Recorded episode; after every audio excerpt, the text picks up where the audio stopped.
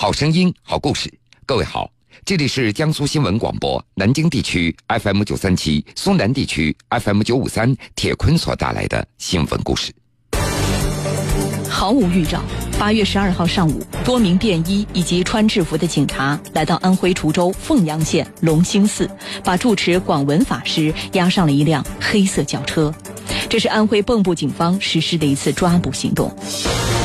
被带走时，广文法师身着白色宽松上衣、黄色僧袍裤子，没有任何反抗，表情平静。从此，他苦心隐藏十六年的身份曝光——杀人犯。江苏新闻广播南京地区 FM 九三七，苏南地区 FM 九五三，铁坤马上讲述。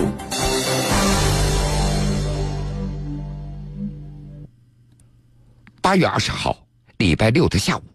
安徽滁州凤阳县兴隆寺临街的大门只开了三分之一，游人不多。检票处的工作人员正靠在桌边打盹儿。龙兴寺地处滁州市凤阳县城，与蚌埠市交界。毫无征兆，八月十二号的上午，多名便衣以及穿着制服的警察来到龙兴寺，把住持广文法师押上了一辆黑色的小车。这是安徽蚌埠警方实施的一次抓捕行动。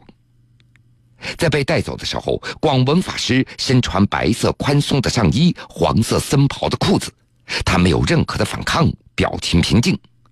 从此，他苦心隐藏十六年的身份曝光了，他是一个杀人犯。警方对广文法师进行了就地突审，他当场承认了自己过去的身份和所犯罪的事实。二零零零年的十一月份，他伙同四个人杀死三个人，身被命案，从黑龙江大庆逃到安徽，改名孙洪涛，又辗转两个寺庙，最终在龙兴寺扎根，并且从扫地僧做到了县政协委员、寺庙住持、佛教协会的会长，成为当地佛教界颇具影响力的一位人物。广文法师是个杀人犯，所有人都感觉到非常诧异。在凤阳县民族宗教事务局一位工作人员的眼中，广文法师的口音跟当地人是一模一样，工作当中也非常肯干、很负责任的一个人。谁能够想到他有这样的事情呢？就在广文法师被带走的第二天，省市佛教协会调来了新的临时负责人果净法师。一个多星期以来，果净法师极力维护寺院正常的运行以及僧人生活不要受到任何的影响。用他的话说：“佛门本来就是清净之地，原本的秩序因为这样的一件事情被打乱了。我不想让别人一提起兴隆寺就想起杀人犯。”寺庙里的很多僧众对广文法师的过往知之甚少。相处这么多年来，只知道他是一个东北人，从来没有见到他回过家或者和家里人取得联系，更不知道这个身高一米七二、身宽体胖的出家人是一名命案逃犯。有知情人士透露，广文法师原名张立伟，黑龙江大庆人。十六年前，二零零零年的十一月八号晚上十一点半。张立伟伙同四个人携带管制手枪和尖刀，闯入萨尔图区的一家俱乐部，用刀捅死三个人。杀人以后，张立伟逃脱了，成为警方悬赏缉拿的通缉犯。不过，十六年来，张立伟从大庆逃到安徽，漂白了自己的身份，他有了新的户籍，更名为孙洪涛。安徽九华山百岁宫的一位僧人向记者回忆。那是在二零零一年的二月十一号，两男一女来到了寺里。作为香客，他们想在寺庙中借住两日。这三个人就是张立伟以及他的父亲和姐姐。根据百岁宫当年的寺庙留住登记簿显示，三个人只登记了张立伟父亲一个人的身份信息。按照百岁宫方丈慧庆法师的说法。到自己这个寺庙里一起来的几个人登记一个身份证就可以了。慧庆法师现任中国佛教协会副秘书长、安徽省佛教协会第一副会长，曾经任包括凤阳县龙兴寺在内的安徽省十多家寺庙的住持。八月十二号，广文在被带走以后，有报道称张立伟二零零零年在九华山出家，拜慧庆为师，但是慧庆法师却否认了这个说法，他跟我不相干。慧庆法师还把当年百岁宫出家登记本翻出来，上面的确没有张立伟的名字。张立伟虽然没有在百岁宫出家，但是根据寺庙里一位出家多年的僧人向记者介绍。张立伟二零零一年曾经在百岁宫待过一段时间，一开始是在厨房里帮厨，后来在景区门口卖票检票。在这位僧人的印象中，张立伟性格豪爽，爱说爱笑，跟周围的人的关系非常好，也没有刻意的低调，看不出有什么不正常。这位僧人还记得。大概大半年以后，张立伟在景区入口检票，与拒绝购票的游客发生了冲突，随后离开百岁宫，去了龙兴寺。二零零二年，张立伟来到凤阳县的龙兴寺，过上了一般逃犯不敢奢望的安定的生活，甚至还逐步走上了他自己人生的顶峰。至于张立伟如何通过审查在龙兴寺顺利出家的？由于年代久远，龙兴寺当年的负责人已经无从联系了。慧庆法师通过了解得知，张立伟未曾正式拜过师，在龙兴寺他是私自剃头出家的，并且给自己起了法号叫广文。一九九三年十月份起实行的《全国汉传佛教寺院管理办法》规定，出家必须本人自愿、父母许可、家庭同意。寺院对要求出家的人还需要查明身份来历，认定符合出家条件，方可接受留寺；而皈依佛门的人还需要填表登记个人的姓名、简历以及介绍人等等，交给寺院进行保存。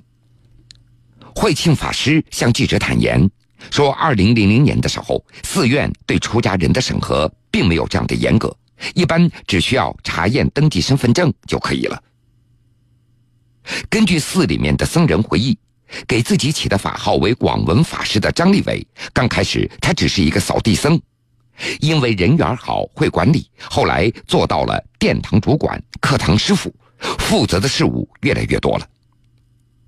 在县民宗局工作人员的印象中，二零零七年前后，龙兴寺大大小小的事务就开始由广文法师出面打理了。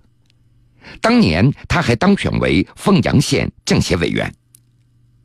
二零零八年，在兴隆寺一步步发家的逃犯张立伟完成了身份洗白之后的最后一步。根据警方的消息，二零零八年三月十一号，张立伟以孙洪涛之名在阜阳市公安局颍州区马赛派出所取得了户籍。而同年，他成为了滁州市佛教协会副会长、滁州市政协委员。记者为此还致电了马寨派出所，相关负责人表示对此事并不知情。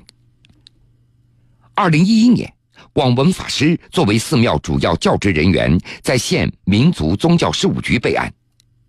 民宗局的工作人员回忆。当时他们查验了孙洪涛的户籍和身份信息，和他本人比对，并没有任何的出入。二零一四年，通过寺院僧众的推选以及前任住持的推荐，广文法师通过凤阳县佛教协会的审核，并且向县民宗局报备，成为了龙兴寺的住持。广文在来到龙兴寺之前，寺庙破败，当地人还记得。过去那都是低矮老旧的屋子，在广文成为寺庙住持以后，修缮了寺庙大门口的牌坊、客房和斋房，化缘筹款，新建了七佛宝塔、地藏王殿、五百罗汉堂、龙兴书院、文化长廊。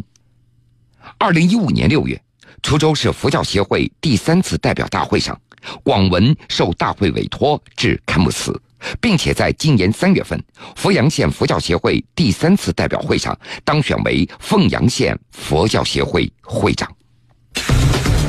毫无预兆，八月十二号上午，多名便衣以及穿制服的警察来到安徽滁州凤阳县龙兴寺，把住持广文法师押上了一辆黑色轿车。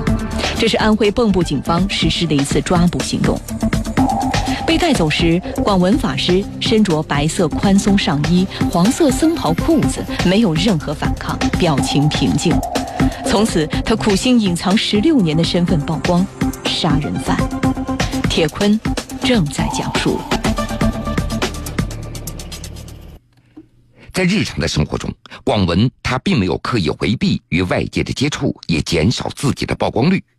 相反，他积极参与公共事务，频繁出席寺庙内外的大小活动。根据寺庙里一位工作人员向记者透露，说广文法师平时出门那都是坐小车，没什么查验身份的地方，所以也不容易暴露。而这一次，他是去办出国手续的，照相按手印的时候。被发现了案底。根据媒体的报道，那是在八月十号，蚌埠市公安局龙子湖分局刑侦大队重案队通过人像对比，确认广文法师就是大庆市网上通缉的命案逃犯张立伟。在龙兴寺景区门卫的印象中，广文法师每天过来过去都会主动的打招呼。另外，他在龙兴寺三十多名僧人的心目当中的口碑还算可以。为大家，他还改善了居住生活条件和相关的待遇。根据安徽省民族宗教事务局官方网站的介绍，龙兴寺多年来在地震、海啸等自然灾害以及助学敬老等公益事业中慷慨解囊，达到百万元。县民宗局的工作人员还记得，从去年开始，广文法师开始资助两个失去父母的农村贫困儿童，按月打生活补助。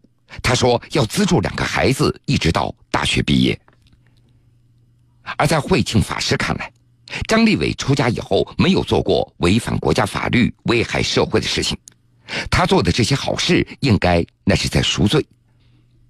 龙兴寺那是依着一座小山而修建的，对面是凤阳县汽车站，从闹市中的大门进去要走一段十分钟的上坡路才能够看到庙宇。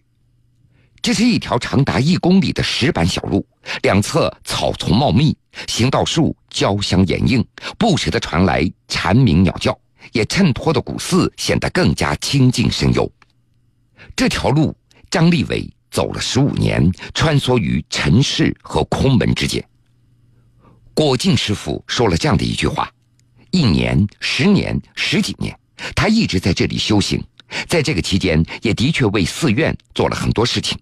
这些事情都是为人所赞赏的。这个时候，你认为功过能够相抵吗？他给不出答案。果敬法师也只是叹了一口气，说道：“佛教我们忏悔，他如果诚心忏悔的话，应该去自首。”好了，各位，这个时间段的新闻故事，铁坤就先为您讲述到这儿。半点之后，新闻故事精彩继续。欢迎您到时来收听。